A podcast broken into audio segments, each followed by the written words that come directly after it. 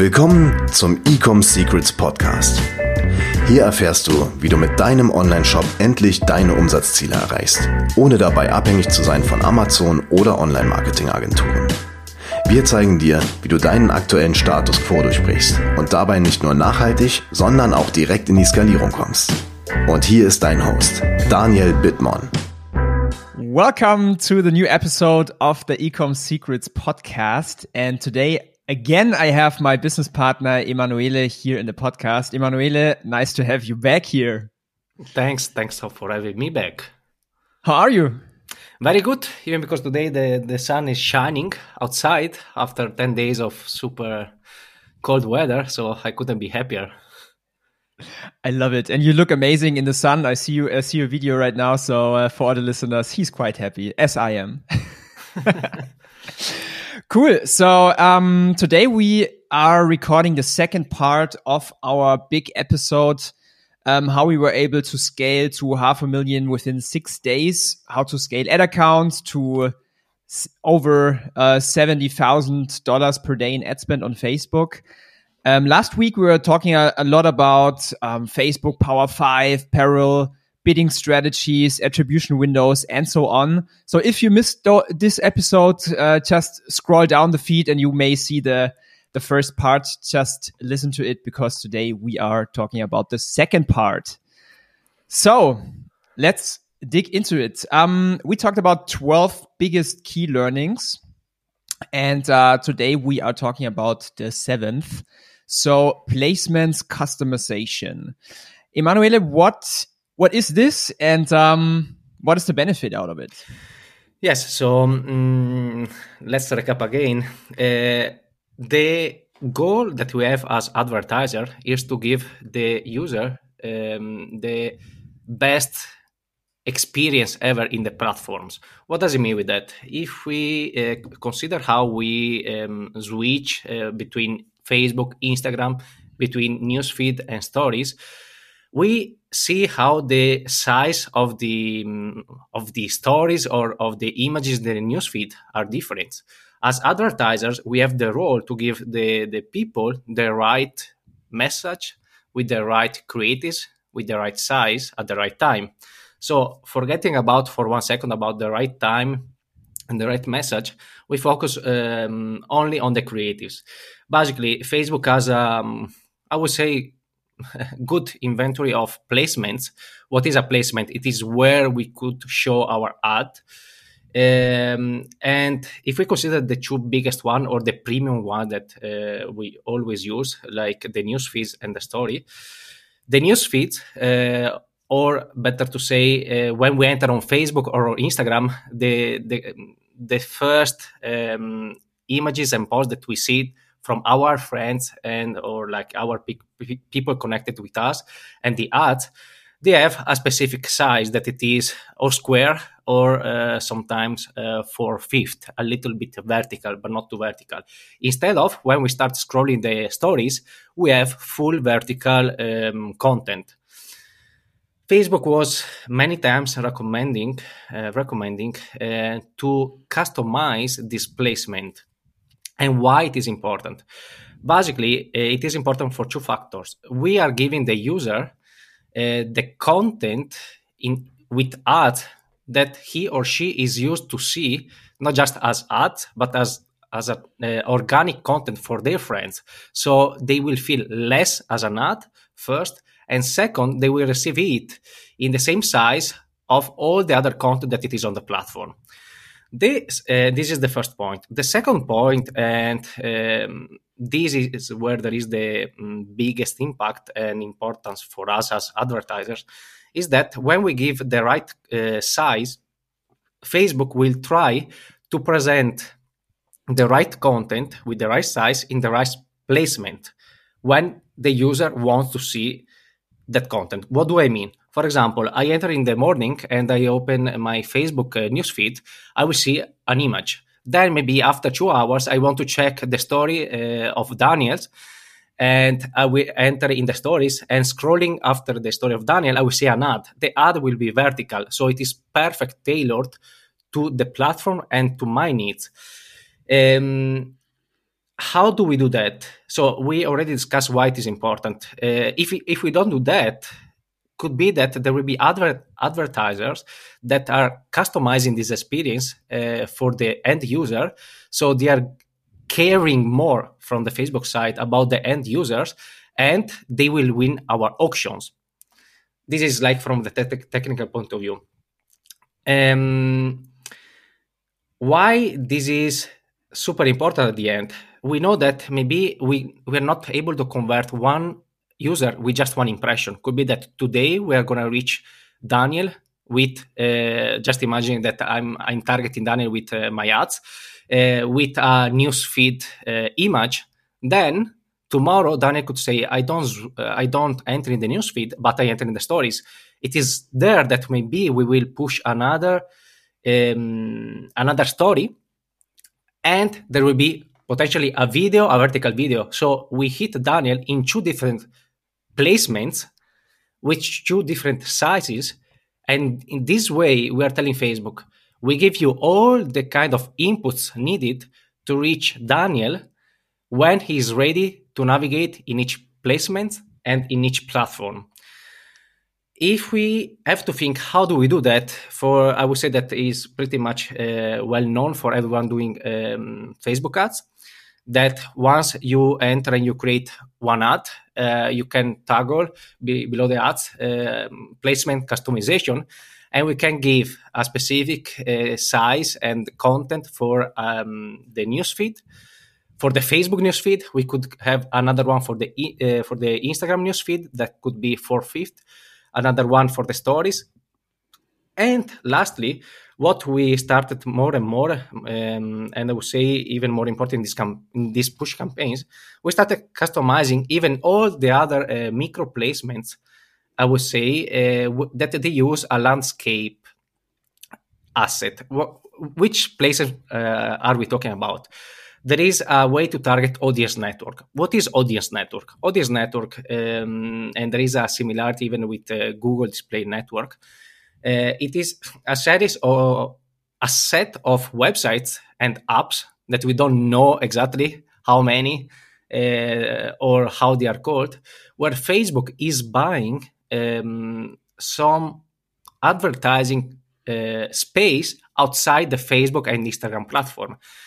Uh, usually, we uh, we see a lower conversion rate in these placements. On the other side, even if we say could be that the user will not convert there. We try to give Facebook the right size and the right content because we know that this way we could be more relevant than other advertisers. So if Facebook has to choose between us or someone else to win the auction, potentially we have more chances that he, uh, calling he uh, Facebook, he will choose us. And um, I go a step further and not just talking about dynamic content uh, opti- uh, optimization. We talk even about languages. For this campaign, um, we were customizing the language of seven countries. Why we were doing that? Because we were sure that we would have reached these seven countries, and we wanted to have a let's see a mother uh, speaking tone in each message customized for each country. What do I mean?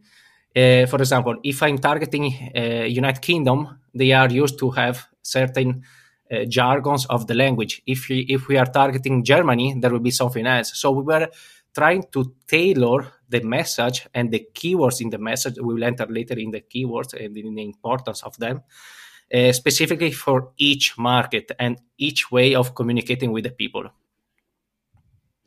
And in addition, what I want to say is like um, what you said, like tailoring the creatives to the platform, to the format, and I can totally agree um, because, as always, like if it looks less like an ad, usually the performance is way better. And if you think about Instagram, and maybe you saw it, maybe you see it every day, when you go through the Instagram stories and then you see a square and then above the square and below the square is text, you instantly see it's an ad. But if it's like a yeah, like a typical story format, you somehow like trick the user and he's consuming your message and hopefully buys your product. So yeah, totally agree with that. I don't remember if it was David Ogilvy that he was saying the best advertising uh, doesn't look like an advertising. Yeah. Absolutely, fully agree. Wir haben aktuell ein Gewinnspiel hier im Ecom Secrets Podcast. Und zwar verlosen wir einen Bose Quiet Comfort 35 Kopfhörer wireless. Das ist einer meiner besten Investments gewesen in den letzten Jahren, denn mit diesen Noise Cancelling Kopfhörern kann ich mich noch besser konzentrieren und äh, noch bessere Werbetexte schreiben und solche Sachen. Das heißt, es ist für mich ein extrem starkes Productivity Tool geworden, diese Kopfhörer. Und unter allen Zuhörern verlosen wir einen Kopfhörer im Wert von 350 Euro. Der Gewinner, der wird am 28. März gezogen und wird natürlich dann hier auch im Podcast verkündet. Alles, was du tun musst, ist lediglich eine Bewertung hier auf iTunes für diesen Podcast Ecom Secrets zu hinterlassen. Und unter allen Bewertungen wird dann am 28. März der Gewinner gezogen und auch verkündigt. Also verpass nicht deine Chance, nimm bei dem Gewinnspiel teil und ich freue mich auf deine Bewertung. Cool, alright. Um, let's move on to the eighth point about the cold messaging. So for all the listeners, I, I bet you know what cold traffic is, but for all the others who doesn't know, cold traffic is, or meaning people, audiences, which had never any contact with your brand and your product. They don't know you. So you need to speak to them differently. So since this campaign was a big um, promotional push, uh, Ima, how was the how was the messaging on the cold traffic? Yes, so basically, as we discussed at the beginning, uh, we had a promotion that it was at this point, um, I would say, low twenty percent off. On the other side, what we noticed in the past is like not always is good to push the promotions straightforward in code. And we always A-B test this. Why sometimes could not good? Because uh, we know that based on the content that we are pushing outside, we are attracting different people. So if we focus all the messaging uh, with um, people who cold traffic, uh, meaning people who uh, don't know the brand, and we uh, try to um, how do you say at- um, uh, um, impress them only with a discount could be that we are uh, attracting only the people who were like prone to use a discount instead of what we do every time in the call campaigns we try to say okay we have some winning uh, we test before a lot of creatives and angles and videos um, whatever. We find the winners and we try to push even during the campaigns the the normal message focus on benefits uh, transformations and USPs uh, um, in a way that we want to attract the user for the value of the product and what we are going to do for them with the product. The classical, uh, we should always answer the, uh, the classical question, what is in it for me? And then we show as a second leverage in the retargeting a discount. Why this happens and why we want to point the focus here. At the end of the day, we want always the best customers, the best kind of traffic entering our funnel. And when we do that without the discount, we are sure that we are kind of attracting the people who are not just clicking the ad for the discount itself, but they are clicking the ads because they are saying, okay, this ad, potentially this message, uh, is telling me something that I'm interested in. I would desire this transformation. I would desire this product. This way, we guarantee to ourselves that we are bringing quality users and quality traffic uh, on the site. Uh, something that was working really well, as uh, we always say in the cold uh, traffic, uh, were videos, uh, mostly showing you user-generated content. Basically, videos, basically people, other people using the um, the product and showing which kind of transformation the product is giving them, which kind of problem the product is solving them.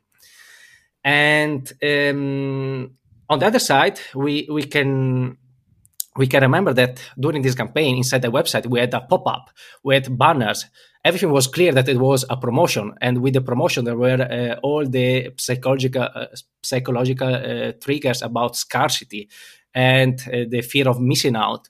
So basically, we were attracting the right, the, the high value people without the discount, and then showing them that in the site, yes, the product was solving their problems or was ans- answering to, they, uh, to their wants and needs.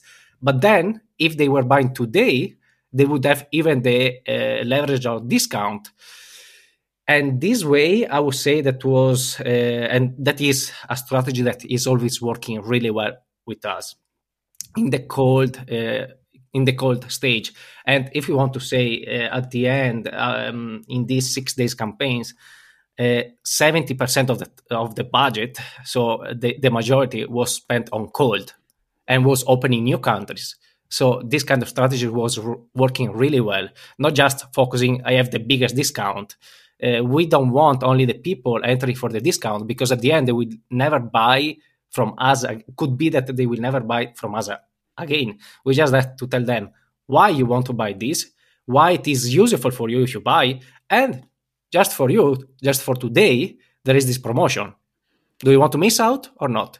If yes, your choice. If not, you buy now.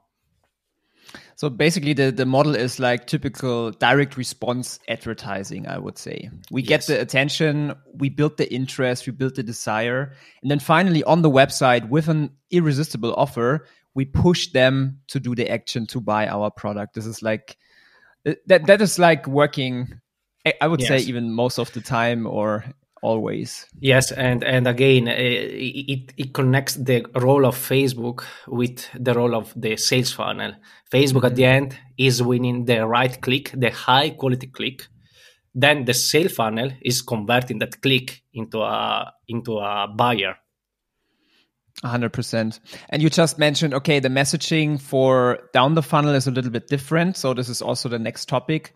Warm and hot like people who already know the brand people who went already to your product page maybe saw the pricing saw the the product. So they are product and solution aware.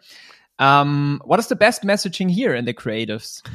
Yes so um, if for cold we uh, we said that we were using uh, user generated videos uh, showing the transformation here for this specific uh, funnel step uh, and for these spe- specific audiences that were already knowing the brand we were leveraging the offer. Basically, we were saying you wanted this product, somehow you were not buying the past for any reason, or you were a little bit unsure.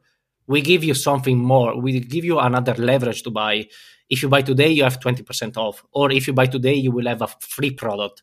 Um, and instead of using this is another cool uh, thing here that uh, we are seeing um, working more and more in every campaign.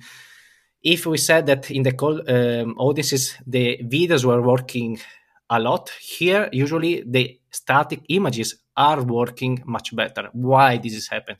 At the end, um, the kind of audiences and people that we are targeting here know already the brand, know already why it is better or not in comparison with others. They have already done their comparison on Google.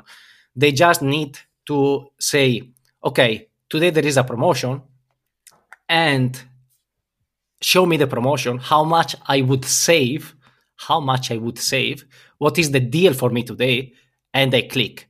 Because we saw that even if uh, videos are more explanatory, you can sell within the video, you can pre frame within the video uh, when it is a strong promotion, you just have to win the click.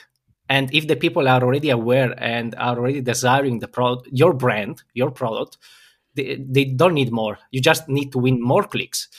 So, um, as I said, the off, the the messaging here was uh, really tailored about saying how much they could save. In this case, it was twenty percent, and the scarcity, telling if you don't do it today, you miss it. I remember half, uh, or I would say even 90% of our copies for these campaigns uh, starts, hey, you, don't miss out.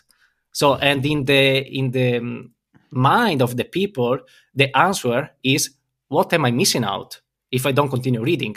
And the other part of the copy or the image is, save 20% or save 20 euros or whatever now. It will end in two days. So there is this psychological trick, triggers that attention grabbing and the fear of missing out. What is in it for them that they, they can save and the scarcity that it will just last two days. So if they want today, they have to, if they want it, if they want the best deal, they have to uh, act now. Yes, so even break the, the win, there's actually a winning formula. And uh, I always break it down to three elements. One element is like, why is there some sort of promotion? So, for example, Valentine's Day. The second is the deal itself, what Emanuele just said, for example, a 20% off discount. And the third thing is like really pushing hard on the scarcity and the urgency to make them convert and buy today. Those three elements, if you put this into your message and your creative, this is like always working and it's pushing them to buy. It actually it forces them to buy. yeah, exactly. Because at the end, um, psychological uh, why this happens in Black Friday, in San Valentine, um, for Easter, everyone knows that the speci- there will be an end day for that specific event. There will be the celebration day, San Valentine. So if you tell them it is a San Valentine promotion, is a San Valentine promo, there is already built in in our mind the scarcity. If then you exploit this with the copy, with the creative, and with the website, obviously, you are just uh, amplifying this kind of fear of missing out. If I don't get it today, I have to wait in, in the mind. How does it work? If I don't have it today, I could miss it and wait one year to have the same kind of promos. So I don't want to wait one year for a product I want. This is how it, it works. Absolutely. So, um, moving to the next part, I, I, have the feeling we could talk hours, and this is what we always do. That's why we, we have the we, we love here. we love what what what we do too much. let's let's do a, a, part three of this episode. Not just joking. so, um, the next the next topic, the number ten, is with this particular account or brand, um, they were only selling, or they were actually like putting all the marketing efforts in Sweden and in Norway. So with this push, um, we decided to open up new countries to expand to the whole Europe. Um, you mentioned earlier, or I think even in the first episode, the Facebook Power Five. Yes. Um, so for, I mean, there was no data for other countries than Sweden and Norway. So how did we do it? How did we um, collected valuable data really, really quickly and eff- effectively without like, um, I don't know, like creating like hundreds of campaigns and split testing everything. Is there a simpler solution for this actually?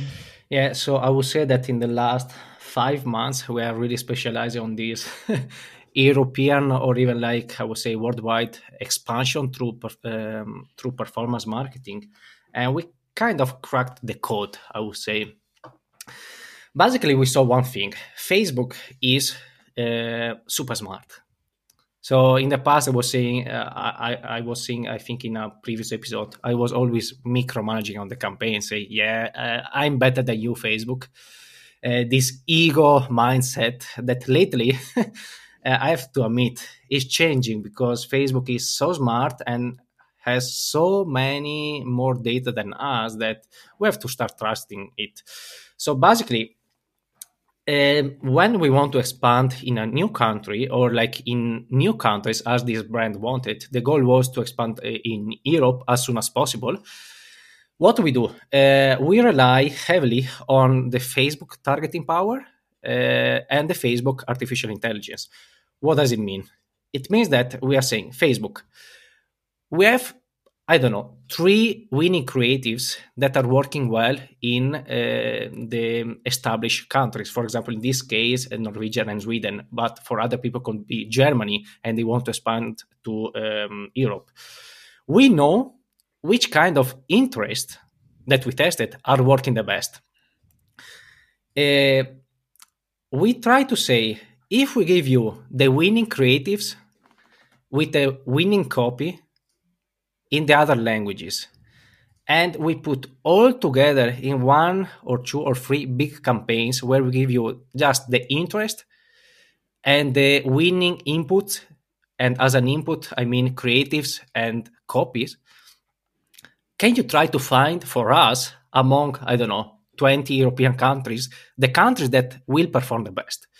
This is what we did. So basically, we created, um, if I'm not wrong, three or four um, full Europe campaigns using the uh, dynamic content optimization. Uh, this means like giving five images and or five videos um, all together with the five most converting uh, copy and the five most converting headlines.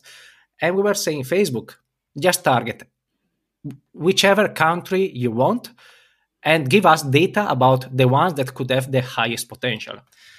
So um, we started this approach and we use this in all our uh, European and worldwide expansion.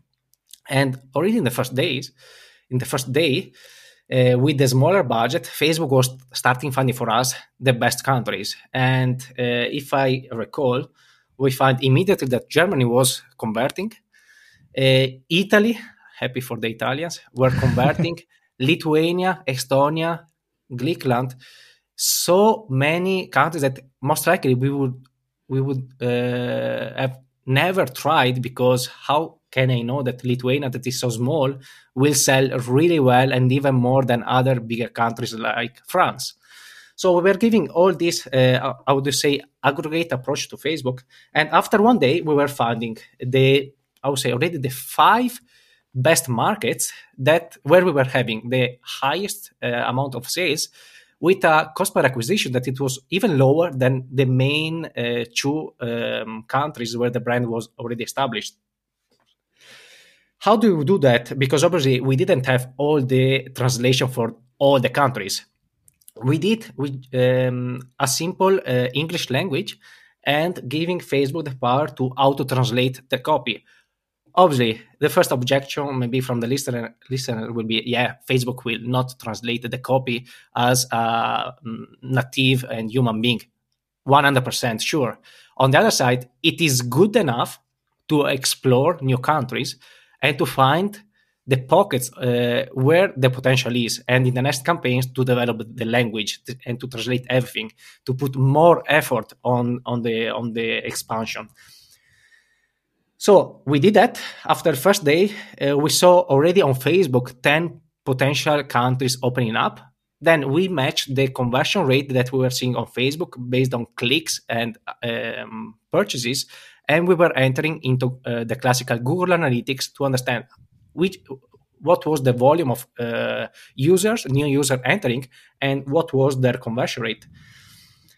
At the, the second day, what did we, we do? We selected the five um, most performant countries and we started to develop uh, some more campaigns targeting only those countries and increase the budget and testing more stuff within those countries. One thing for the listeners in these exploratory um, campaigns from from the experience, we saw that lookalikes tend to not perform because even if we start to create lookalikes from buyers uh, in the main country. Uh, I make an example. If in Germany we have a lot of, uh, we have 10,000 customers, if we try to create a lookalike to then target, for example, France, the users that we are trying to target, they will not they will not have most likely the same buying behavior, the same communication, the same AOV um, than the Germans. So we have to find what will work in the new country before using the lookalikes.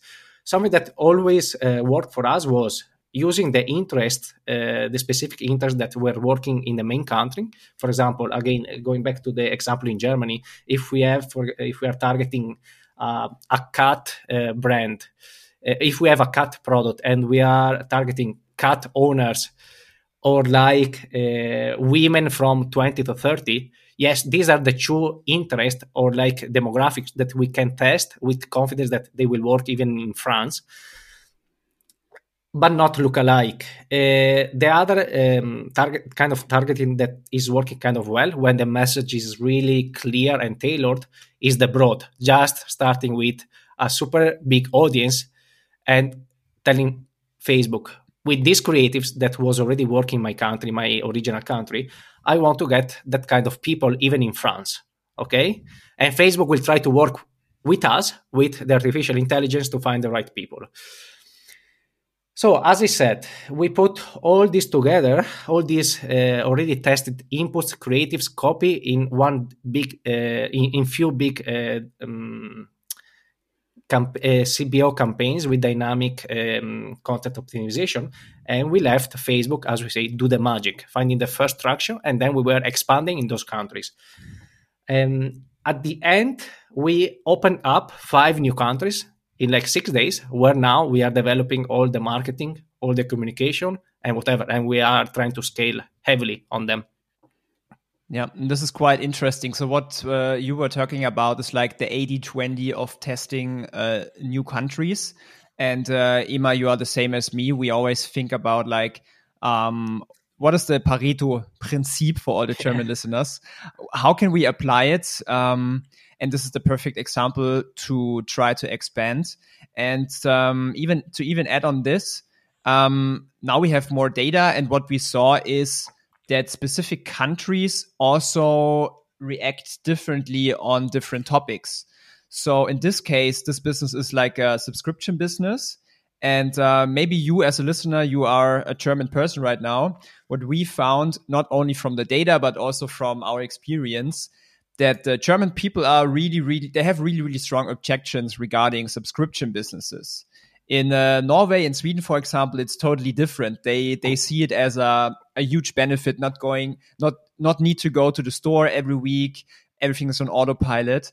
So um, if you have those data, you need to iterate on that. So first, as uh, Emanuele just uh, explained, 80-20 testing out what other countries showing potential and then digging into it and t- really tailor it to the country um, the messaging maybe even also the payment methods and um, yeah this is how you this is how you expand internationally yes and uh, we always say scaling Facebook. At the end, we are scaling a business with Facebook, not scaling yes. Facebook ads. Yes. And this is the best example where we say Facebook and performance marketing can be used to understand where to invest, even with the business. Because if we think, okay, we want to expand in Europe, uh, in which language do we translate the site? In which countries?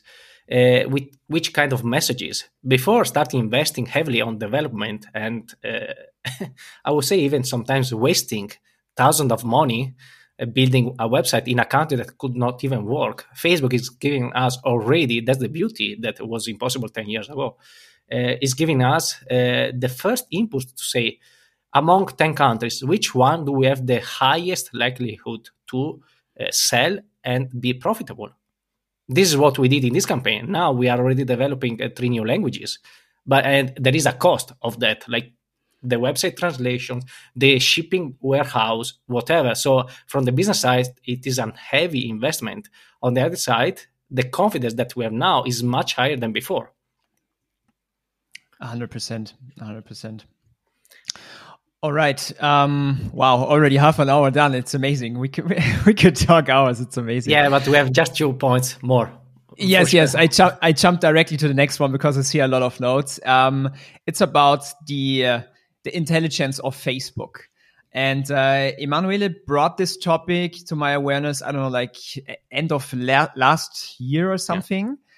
Yeah. Um, that Facebook is reading your copy, they are scanning your videos. They it's like split seconds, and they understand. Okay, to whom are you want to show this ad? So the AI power of Facebook is incredible.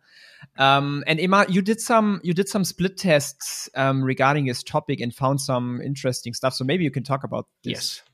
Yeah, so basically, I call it, um, I don't know if it exists, but like I call it the Facebook semantic uh, power. Basically, I came to realize that there was something uh, related to the copy. Uh, I would say last year in uh, September that I was trying to push um, supplement brand in the US, and I was seeing that many times if um, trying to find uh, try to advertise uh, five different products there was one or two that were always getting the double uh, cpm cost per thousand impressions So it was one, and I was never uh, being able to make them profitable, honestly, just because the cost was too high. So I was starting thinking why this happens, even even if I just choose the same audience of the other three uh, products, but these two they are super expensive. So I started split testing, and to my mind came the topic about targeting the user with the keywords, because I said uh, I thought, okay, if the the targeting is the same, if the um, product is in the same website, if the demographic is the same, why Facebook are you pushing me in every test to pay more for these two products and not for the other three? And what came to my mind is like what is happening in Google uh, advertising. Basically, there you pay per click, and based on the niche where you are, uh, you have a different cost of advertising. So what I, I started doing is like, okay, I try to build uh, the same landing page, the same image, and the same targeting, and I just give one variable that it is the copy. In the copy, I will put a keyword that is mentioning uh, a specific product where the, CP, the, where the CPM uh, was lower, and uh, in another A/B test, I was putting a keyword where the uh, that was mentioning the product with the CPM that was much higher. And Facebook, uh, who knows how, was basically charging different CPMs. To my mind came the I, I, I, would like to say the hot water um, discovery that Facebook is targeting the user with a keyword. Because if the landing page is the same with the same product, I just changing one variable that it is the keyword. This means that Facebook will try to match that keyword to the people who usually, no matter where, even outside Facebook, are using that keyword. Now the question that uh, I have that we have many times where we are doing consulting and we talk about these topics, like how Facebook knows about this, how Facebook knows which kind of keywords we we, we are clicking, we are looking for.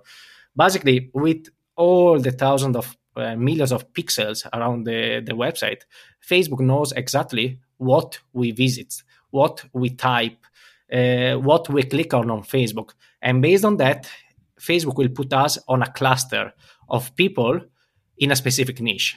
So, making a concrete example, if I write in the copy um, product for cat, this will try to Facebook will try to match the people who usually visits uh, cats websites where they are selling products for website. If I put in the copy keyword related to financial um, loans, Facebook will put us put, will put us, regardless of the targeting that we are giving, in a niche of um, financial uh, financial products. Obviously, these two, based on what the other advertisers are selling, they have different costs because Facebook is so smart that it says, "Why should I show the product for cats? Maybe for da- to Daniel that is looking mostly for financial services." Is is not a matching. So I try to give the right content. Having said that, um, and having explained how this work with Facebook, um, what we try to do lately is we try to say if we are selling, uh, I don't know, a cosmetic product, a specific um, cosmetic product, we try to go on Google and to type the main keyword. Then we scroll to the bottom of the page and we say the related keywords. And we try to say in our copy, there should be some of these keywords obviously tailored with all the other psychological messages that we have. So we are sure somehow that we are giving Facebook the right input to target the right user. On top of that, um, this uh, will be more and more important now because uh, with iOS 14 we are losing even more traction and giving the right uh, kind of messaging and keywords will mean that Facebook uh, not only will try to get the right user, but even will provide with the keyword the right targeting. For example, if Daniel doesn't care about cats, and in my copy there will be the the, the word cat, Daniel will not click on that ad. And after 1,000 impressions, Facebook will try to understand who are, uh, the people who are clicking on that keyword. On the other side, if I if I give the right direction to Facebook in terms of copy, uh, Facebook will try with the copy to filter, to target, and to screen the right people. And the more we give the right kind of messaging, the more people we try to understand the kind of people uh, who are reacting to our ads. I hope that I was clear enough on this. And last last thing, um, how another uh, we were talking with some Facebook engineers in the past, uh, and how Facebook knows all these keywords. If we if we know that Facebook owns WhatsApp, Messenger, uh, Instagram, uh, he buys data outside in every single I'm sorry to say for the listeners, but in every single voice recording or text on WhatsApp, Facebook is reading what we are typing. I I challenge everyone to do this test. Try to write a message to your best friend saying that in one month you want to go to a trip to I don't know uh, Mexico. Most likely, uh, in the next month, if there are advertising pushing Mexico, you will see an ad, even if you never click or you never looked for a website in Mexico. This is what happens with Facebook and how Facebook is able to target the right user with the right content at the right time. This topic reminds me totally on the algorithm of Google. Like uh, if you, I don't know, if you uh, use some keywords like something with financial or something, uh, the CPC, the what you pay per click, may increase to several euros, maybe even to 10 euros or something like this, because Google knows, and obviously also Facebook knows, uh, how much is this click worth? How much is like the typical offer? So, for example, like financial, like higher price and stuff like this. So they profit on um, those data. And yes. this is, and, so, and, yeah. I would say that this is not a bad thing if we think. Mostly when, when we we advertise with our partners in the US, we know that the CPM is like three times more expensive that, eh, than in Germany. But if you think usually when you sell a product for a high level, high ticket uh, niche, the people that you are targeting with the CP with, with your keywords has a higher value and even if your CPM is higher, that's not a big problem as long as your product and your business has the right business KPIs to afford those people. So because even on Google, I remember our um, our master of Ads, uh, he's saying, yeah, there are some uh, specific niches where uh, a click could, could cost even 50, uh, 50 60 dollars, most in the US market. But then when you win that click and the user convert, you gain 500. So it is always linked even with what you sell. So it's not a, uh, necessarily a bad thing if the CPM is higher for specific niches. 100%. So we are mostly talking about the, the copy, but um, also regarding the video and the picture. You were um, talking to the engineer you just mentioned.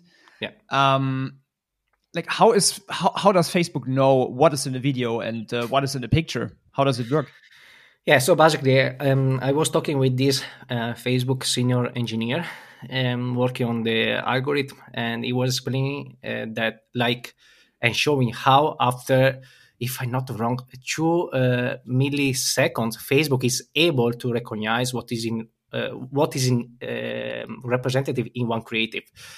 He made this example uh, showing a video of 10 seconds with a rugby uh, scene of uh, some rugby players and another with um, volleyball players and showing how it was just pushing those two videos and in uh, less than two milliseconds facebook was already giving a kind of cluster and saying this video is talking about volleyball this one is talking about um, rugby thinking out the consequence of this. If Daniel is interested in rugby and I'm interested in volleyball, for sure Facebook will try to serve that specific content organically and with paid, no matter what.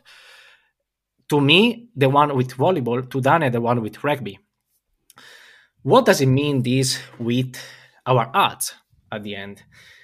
Every one of us has a, uh, unconsciously consciously or unconsciously has a tendency to click on specific kind of um, content on on the facebook and instagram newsfeed story no matter what we try to be more reactive to specific colors to specific designs and so on this means that fa- facebook knows for example that maybe uh, i am one that is always clicking on red uh, red tone of colors. So when an advertiser will try to push the red color in their ads, most likely Facebook will try to match that with me. Going a step further, and this is always about the artificial uh, intelligence. Basically, every time that we put an ad, uh, we create an ad, Facebook will try to scan immediately that ad and try to think to connect that ad with the right audience, the right people who could engage and click and find value in that ad based on their um, behavior in the platform.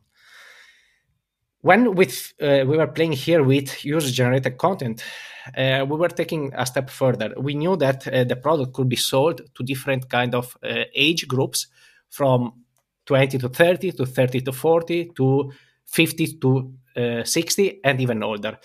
Basically, what is the likelihood that uh, uh, women of 60 years old will click to a face of of someone with 20 years old explaining about the product? Really low. But instead, if we show a person um, of uh, the same age to that specific age group, most likely there will be already a matching. So we were creating different um, content for different ages to uh, scale and to target with the creatives the right user. On top of that, we are even thinking there are people with different um, color of the skin so most likely, uh, I'm I'm really white as a person. I will most likely try to click on uh, people with white color that they were, um, I don't know, finding uh, a solution for their skin type. Or I could be attracted specifically from a color that will show me the transformation that I can get with uh, with the product. So we were playing with all these variables just to try to expand our targeting and to give Facebook as many inputs as possible to match with all the user types. And uh, this obviously uh, meant creating a lot of different creative styles and UGC styles. And well, this basically was everything connected with the with the artificial intelligence power of Facebook and how Facebook tried to target with the user, uh, with the creatives, the right users. On the other side, why we use um, again videos and images? Because, for example, Daniel is most likely to click on videos. I'm most likely to click on images, Facebook, or to, to use carousels. Using all these variations, we try to give uh, Facebook the majority uh, of input that will serve the right user as they interact in the platform. Last thing that I want to mention, uh, we went even a, a, step further. We try to say, Facebook, why did you develop the instant ex- experiences? Basically, some kind of uh, internal landing pages inside uh, Facebook where when you click, it will open up a mobile super quick. It did that because uh, he knows that there are some people who don't want to wait three, four, five seconds for the page to load. So we created even some uh, canvas ads or instant experiences just to target even the audience that usually don't want to wait. This way, we were just saying Facebook will give all the inputs that you need to target all the people possible. And what you already get out of this episode, like, uh, is something I, I always keep repeating to say. Um, focus, like thinking about 80 20 put a lot of time, energy, and effort into creatives, messaging, angles instead of lose yourself in the technical aspect. Don't get me wrong, you can do a lot of technical stuff on Facebook, and uh, yes. uh, we are using really advanced scaling uh, strategies as well. But the bigger leverage is always your offer and always your creative. So spend the majority of your time on those topics. Yes, 100%. Even because all the other topic that we discussed at the beginning would not work if you just don't put there something exactly. valuable and right for the users. Exactly. So, Emanuele, we did it. Um, amazing episode. We talked about 12 po- topics, how to scale a brand within six days to over half a million dollars in uh, revenue. Um, do you even have something to add on this at the end? No, I would say that um, now we are in, in a period where Facebook is becoming a little bit unstable for the iOS 14. Facebook is trying new micro variation of the algorithm and whatever. What is giving us the competitive advantage is all this topic about the marketing fundamentals, which kind of uh, and these will be the backbone, like the, the the pillars that will always stay, no matter what will happen in the Facebook platform. And I would even say we are developing more and more automation to spend less time in the ads manager to simplify our, our work there and to test three times more what we were testing before. 100%.